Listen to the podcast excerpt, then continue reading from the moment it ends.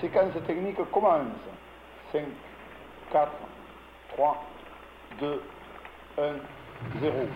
Décollage.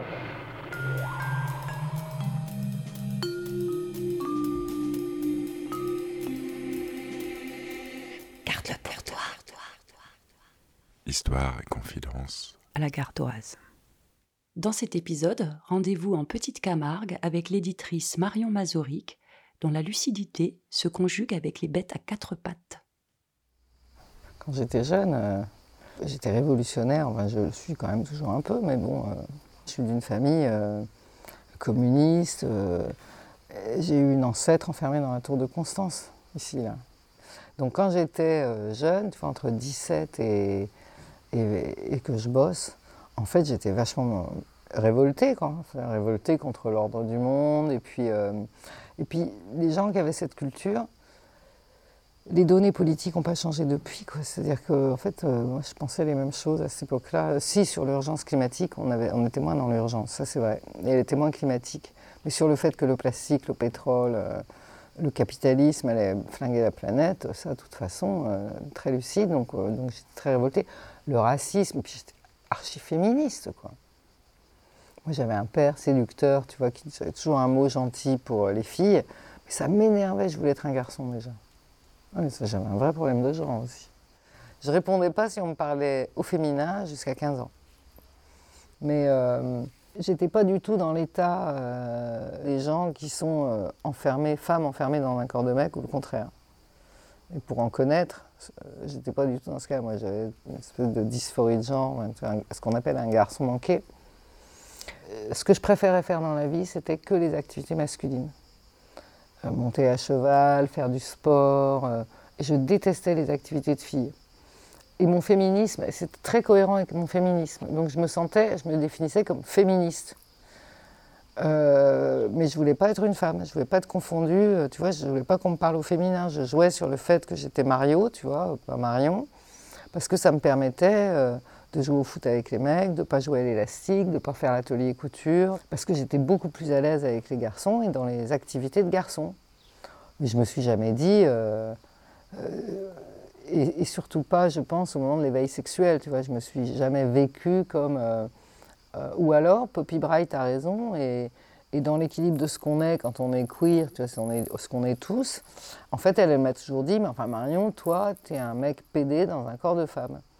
Et ça, effectivement, parce que suis plutôt assez hétéro, enfin, tu vois, je me suis mariée avec un mec, bon, c'est Marc aussi, parce qu'après tout, il n'y aurait pas eu Marc, on ne sait pas les choses, hein, mais... euh, mais en tout cas, les questions du genre qui sont posées aujourd'hui, je trouve qu'elles sont vachement éclairantes rétroactivement sur ce qu'on était quand on était gamin. En tout cas, ce qui est sûr, c'est que si aujourd'hui tu vis la même adolescence, je suis persuadée que tu te poses des questions dans le bon ordre que moi je me suis même pas posée. Mais j'ai pas été en rébellion contre, contre mon genre, par exemple. Et j'ai pas eu une vie sexuelle perturbée. euh, J'étais assez euh, pédée, quoi, tu vois.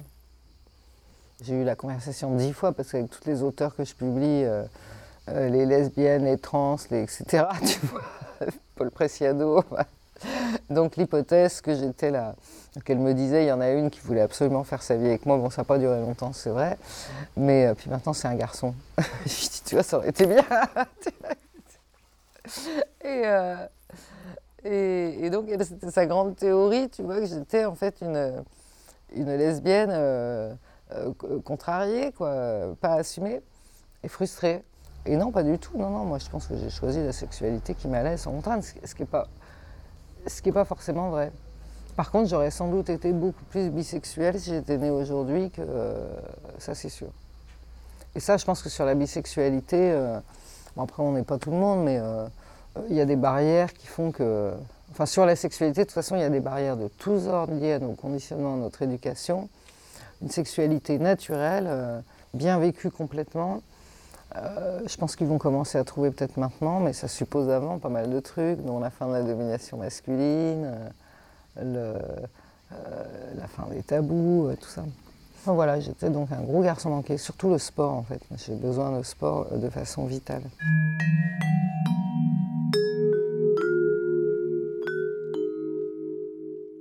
Je suis très solitaire. Et j'ai épousé un mec très solitaire. C'est-à-dire que si tu rentres dans la maison quand on est tous les deux, bah, t'entends pas une mouche voler. Quoi. On fait chacun notre truc, soit on lit, soit enfin, en général on lit, hein, tout simplement. Leur dit autre chose. Non, il y a. Euh, bien sûr, moi je suis très. Bah, attends, moi, mais moi c'est les chevaux. Non, mais ça c'est une respiration totalement nécessaire. Et même si jamais j'ai pas ces moments-là, là je pense que le, blues euh, peut menacer, quoi, si tu veux. Des fois, quand tu es éditeur, tu passes, par exemple, tu reçois, euh, ça peut être 10 propositions par jour, de gens qui ont mis leur vie dans un manuscrit éventuellement. Hein. Bon, 10 par jour, c'est les grands jours, mais enfin, de toute façon, c'est tous les jours quelqu'un. Puis ça peut être partout. Donc tu passes ton temps à dire non, et dans les moments où tu es euh, en plein boulot avec une mauvaise trésorerie, voilà, c'est surtout dans les moments où tu es avec une mauvaise trésorerie, c'est-à-dire que tu as des vrais soucis euh, d'urgence, etc., et là, tu n'es pas disponible. Tu as l'impression d'être bombardé par le monde extérieur. Donc dans les moments de tension, de stress, euh, il y a des moments pour s'ouvrir au monde extérieur, puis si tu n'as pas des moments pour s'y fermer complètement, tu peux juste plus. Moi, j'admire beaucoup, tu vois, Mère Teresa et les, les saints, quoi, tu vois, les gens qui ont euh, une capacité d'accueil des autres euh, infinie. Les curés, les médecins, les infirmières.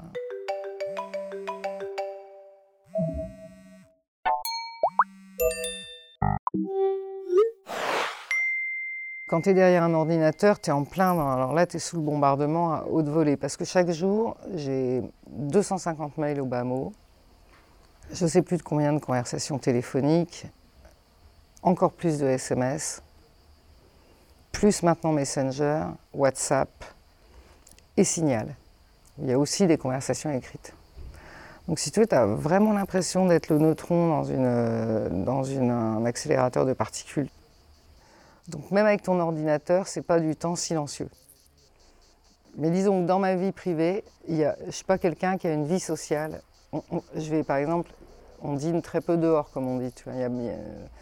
Et on a beaucoup d'amis, hein, c'est pas ça. Et je le regrette. Mais il euh, faut dormir. L'âge évidemment intervient. Hein. Je pense que jusqu'à 50 ans, j'étais jamais fatiguée. Jusqu'à ce que mes genoux euh, lâchent un peu. Mais euh, mais de toute façon, ça n'a qu'un temps. Tu t'épuises et puis tu payes à un moment donné. Donc, quand on te présente l'addition, bah là, tu as besoin de journée. C'est exactement comme les chats. Le chat, il court partout, il est fou, et puis à un moment donné, il va s'arrêter et là, il est comme mort. moi, j'ai des samedis zombies ou des dimanches. Tu dors toute la journée, j'ai du yaourt dans le cerveau, euh, j'articule pas un mot, je fais des siestes de 4 heures. Donc, faut pas croire, hein, les Indiens d'Inde ont raison, hein, il y a des types humains. Hein. Pierre Bordage m'a appris ça. Moi, je suis du principe de l'air, donc tu vois, digressif, ça part dans tous les sens, potentiellement. C'est rapide, c'est sûr. Donc l'air, il doit, il doit se rééquilibrer, tu vois, en, en allant chercher du côté de la terre. Et j'essaye.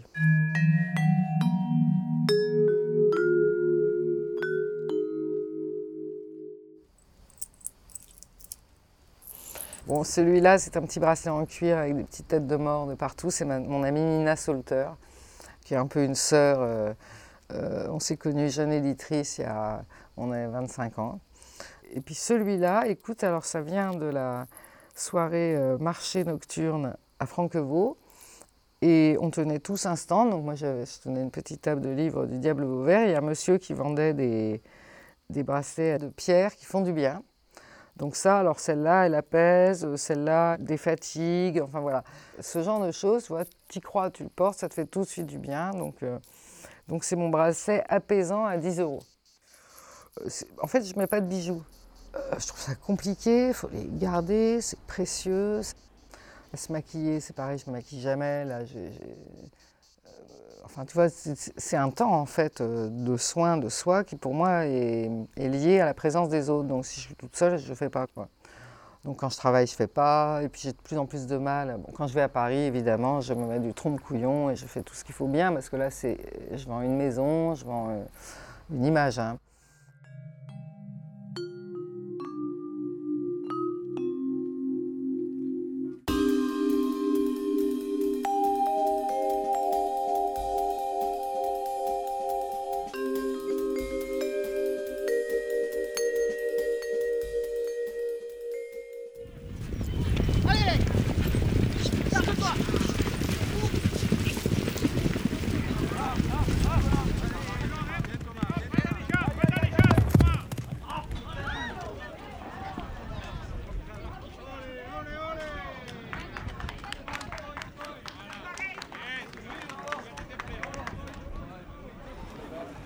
Guy Salut Attends, attends, c'est moi qui me déplace.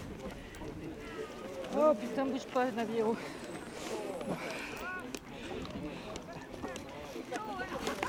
Arrête, arrête mon gars. Tu t'es fait chatouiller par la vache, hein On démarre plus vite. C'est difficile de s'approcher d'une vache et de s'en aller avant qu'elle te touche. T'aurais mieux fait de démarrer un poil plus vite. J'ai pas mis, j'aurais dû mettre des éperons. Fêtes du Diable Vauvert sont tous les deux ans. Compromis trouvé après la fête, quand les jeunes euh, qui avaient parlé avec les vieux ont dit le dimanche midi, mais enfin, euh, avant, il paraît qu'il y avait des fêtes tous les ans. euh, et Mandy leur avait dit, bah oui, on s'était juré qu'on boirait les bénéfices. J'ai confirmé, c'est vrai, on s'était juré ça. Bon, comme on n'a jamais trop fait de bénéfices, on a arrêté de boire. Mais maintenant qu'on en va mieux, on recommence. Non, bah, c'est-à-dire qu'en fait, on a vraiment pris goût à la décentralisation, tu vois. Avec le Covid, putain. Euh, parce que en fait, nos livres sont très bien vendus pendant toute cette année. Notre fonds a marché. On a été présents. Bah, de toute façon, on est à Vauvert, donc forcément, nous, c'est les réseaux. Et ce qui nous a manqué, c'est de nous voir. Mais alors, d'aller à Paris, moi, ça m'a pas manqué du tout. Moi, j'ai les chevaux. euh, En plus, très bien. J'avais personne ici. Alain étant parti. Il fallait que je les nourrisse matin et soir. En fait, on va arrêter, on va vraiment couper les budgets, euh, genre Paris. Et en fait, tu sais, un salon du livre, ça coûte- une fête du diable, c'est deux fois moins qu'un salon du livre. C'est quand même vachement plus agréable de s'occuper de nos copains que de s'occuper des gens qui sont loin et qui nous aiment plus ou moins, tu vois. Donc, euh, quand tu fais une fête, tu as envie d'être avec des amis et c'est gratifiant et du coup, ça signifie quelque chose. On a fait des fêtes à Paris pour essayer de, tu vois, de communiquer avec la capitale.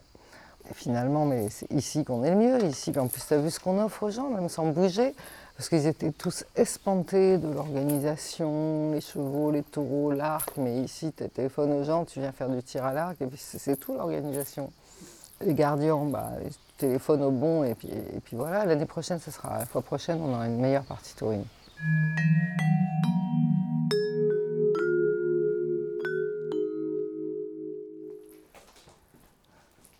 Alors voilà, c'est Louis Signot et Navi. Oui, t'as des belles fesses, mon gars. T'as vu si c'est musclé euh, hein, Quand même, il a changé. hein.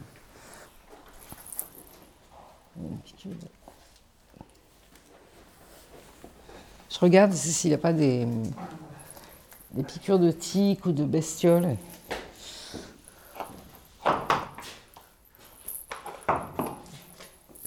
Lui, il super, mais après, il faut être à son niveau.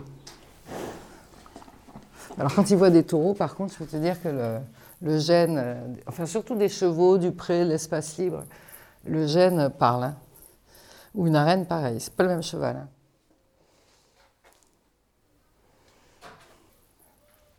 Lui, c'est mon vieux, euh, mon vieux machin. Bon, allez, on va pailler.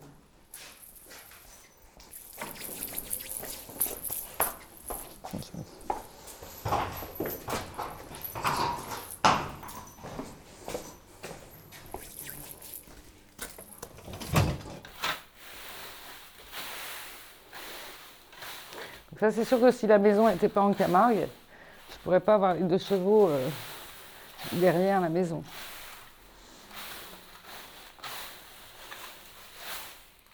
En fait, j'ai grandi, figure-toi, en Normandie. Parce que mes parents étaient profs, tous les deux.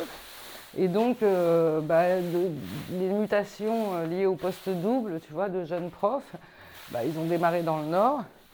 Donc, euh, je suis née à Maison-Lafitte, où ils sont restés un an.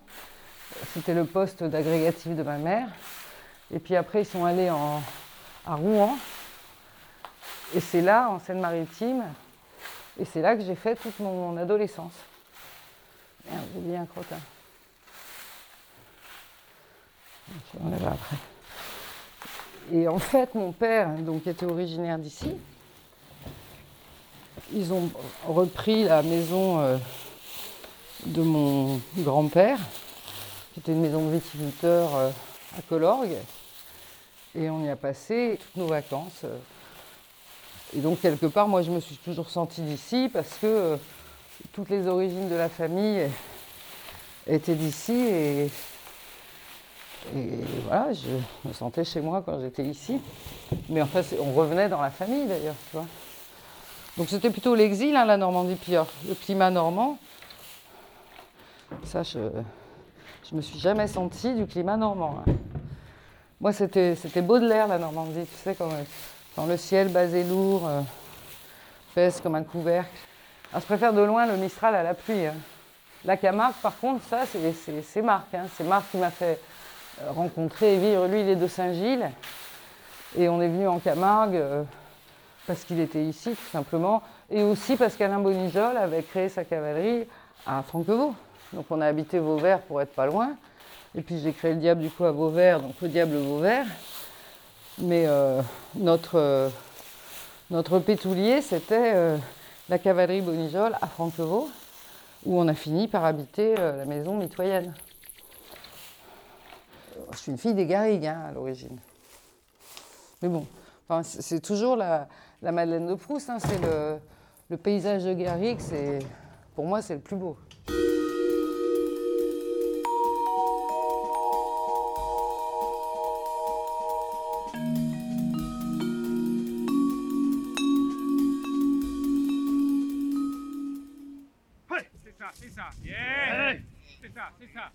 si elle marche. Voilà, si elle s'arrête, tu fais comme ça avec la pointe de la moulette sur le contraire. Là, le mouletage, c'est bon, c'est parfait. Bien. Bien. Bien Ça y est, tu prends le dessus là. Bien, Raphaël. Tu Vamos, vamos. En fait, je me suis mis devant mes premiers taureaux à 14 ans dans les arènes de Saint-Chapt. Euh, et, c'est passé totalement inaperçu, même quand ils ont proposé des mignonnettes de Ricard, la première fille qui queue, etc. Parce que, évidemment, j'avais l'air d'un garçon. Donc personne ne voyait jamais que j'étais une fille. Mais. Euh, ah non, moi, moi la, bouvine, ça m'a emballé tout de suite. Et j'avais des copains aussi, euh, à ce moment-là, qui avaient des taureaux près de Castelnau-Valence, c'est-à-dire près du Mas Combel, là où on était à Colorgue.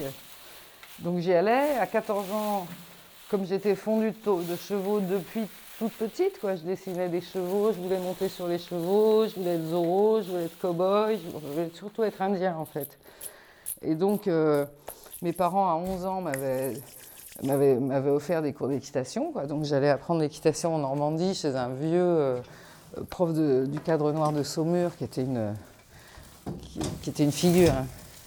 une espèce de, enfin qui était un, très grand euh, prof d'équitation à l'ancienne, hein, celui qui t'engueule quand tu, quand tu fais pas bien. Et, et, puis je revenais ici et tout ça, ça me faisait rêver. Moi, je voulais être gardien, quoi, comme tout le monde. Et, ils m'ont acheté un petit cheval, une barbe, quand j'avais 14 ans. Alors là, je venais en vacances, tu parles tous les étés, tous les Noëls, tous les etc. Et avec mon père, avec mon grand-père, avec n'importe qui qui venait. Et puis c'est comme ça que j'ai passé aussi des vacances avec mon grand-père toute seule, qui était, alors lui, il était, euh, c'est lui qui m'a transmis direct. Et puis après, jusqu'au moment où mes parents ont divorcé, et mon père est venu s'installer ici, et en fait, j'en ai profité, quoi, si tu veux. Pas, euh, j'étais pas très contente du divorce de mes parents, mais moi, la compensation, c'est que je suis venue et j'étais interne à Montori. Et là, j'avais mon cheval. Bon, puis après, bah, là, après, je me suis pété le crâne sur ce cheval. Euh, et ensuite, mon père en a profité pour le vendre. Et ensuite, bah, je suis partie en Hippocagne, enfin, en Cagne à Paris, faire mes études. Enfin, voilà. Et puis j'ai vu ma première corrida à 17 ans. C'est mon père qui a, qui a eu des invitations à Nîmes. Et je crois par la mère de, de, de Jourdan ou la femme de Jourdan, la mère de Jourdan, je crois. Enfin, moi, je me suis retrouvée assise à côté d'elle pour ma première corrida.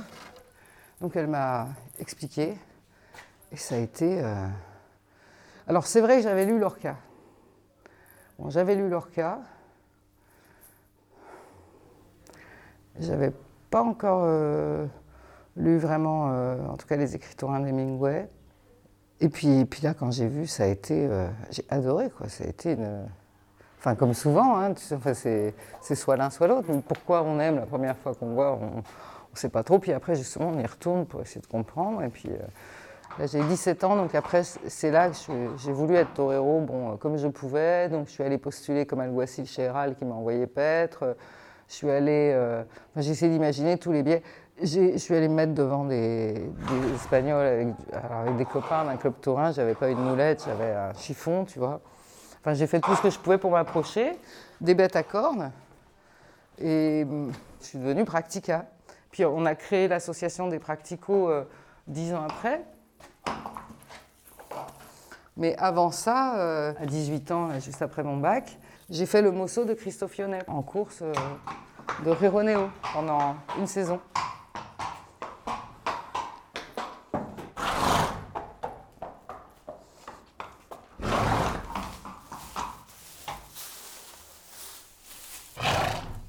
Bien, mon gars. Il y a quelqu'un qui a écrit ça dans un livre qu'on va sortir sur les avicens de photos. Que ce qu'elle nous donne, c'est Zocato. Et c'est très vrai. Il dit euh, Léa, tu fais ce que font les toreros aux gens qui les regardent. Grâce à toi, nous sommes tous toreros.